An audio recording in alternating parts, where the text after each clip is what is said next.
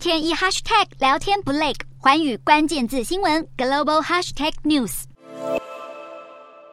美国总统拜登结束了亚洲行，北韩朝向日本海试射了三枚飞弹，极具挑衅的动作。巧妙的是，这是北韩今年第十七次试射飞弹，时间点竟选在中俄军机接连进入南韩防空识别区之后，背后动机起人疑窦。此外，美国日前以北韩恢复试射飞弹为由，推动联合国安理会加强对北韩的制裁，但中国与俄罗斯均否决这项提案。今天的国。国际新闻评论要来谈谈当前国际形势变化，美中关系有机会突破吗？众所皆知。拜登这趟亚洲行，除了是要树立美国在印太地区的领导地位，最主要的目的之一，就是要展现联合抗中的气势，尤其是拉拢亲美的南韩新总统尹锡悦，以及透过军事与经济的安全保证向中国施压。当然，美国的战略安排势必会引起中国的不满。不过，中国外交例行的叫嚣背后，并不想和美国走向对立甚至冲突。如何保持稳定的两国关系，才符符合中国当前的利益，现实上，美中关系已回不去过去的荣景。双方除了大国竞争的历史必然，还有着难以转圜的价值冲突。其实，中国所期待的美中稳定关系，是基于对当前内外情势的判断，尤其是中国面临经济突然下滑的压力。当前，中国经济受到疫情猛烈的冲击，生产、消费、就业、物价等都出现问题。倘若美国持续扩大对中国经济惩罚行动，恐怕会让中国国内的社会经济情势更趋于不稳，也因此，在拜登前往亚洲访问的前后，美方抛出了重要讯息，就是向中国递出橄榄枝。白宫国安顾问苏利文先暗示，拜登与习近平可能在不远的将来进行对话，这似乎给受困于内政的习近平一剂强心针。此外，拜登在访日之际，虽然提出军事保台的说法引起中方强烈不满，但在同时，拜登也表示正在考虑降低。对中国课征的惩罚性关税，美方释出中国引领期盼的善意。只是美国对中国展现软的一面，也会持续强硬的一面。国务卿布林肯在拜登亚洲行结束后的一场演讲中表示，美国的一中政策没有改变，但持续谴责中国对台湾的军事恫吓，并警告中国，如果对台湾采取军事行动，美方将会正面回应。虽然布林肯在字面上叫拜登趋于模糊，但是所谓的正面回应范围更大，包括了军事行动。显然，反对片面改变现状是美国的底线与原则。然而，中国期待修好与美国的关系，但仍持续对台湾进行军事恫吓。就在拜登访美后，解放军的直升机越过台海中线，此对台海安全构成严重的挑衅，与美国建构的印太安全思维完全抵触。不仅如此，中国近年来即拉拢太平洋岛国。日前，外交部长王毅前往南太平洋岛国访问，借由扩张在印太地区的影响力，诱使太平洋岛国渐渐远离亲美路线，突破美国的岛链封锁。持平而论，美中两国都不希望双边关系走向冲突，但是要让关系改善的机会仍是微乎其微。主要的原因在于印太地缘政治的权力结构过于复杂，无论是朝鲜半岛、台海及南海局势，都存在根深蒂固的安全困境。任何一个国家的军事部署都会引起各方强烈的不安全感。再加上中国不仅有军事上的野心，更有意透过经济影响力来改。变国际秩序，美国根本无法轻视任何可能的中国威胁。当然，美中双方仍会有官方接触。美国希望透过高层的外交安全沟通来维持最低限度的稳定。中国也对于两国的交涉仍有期待，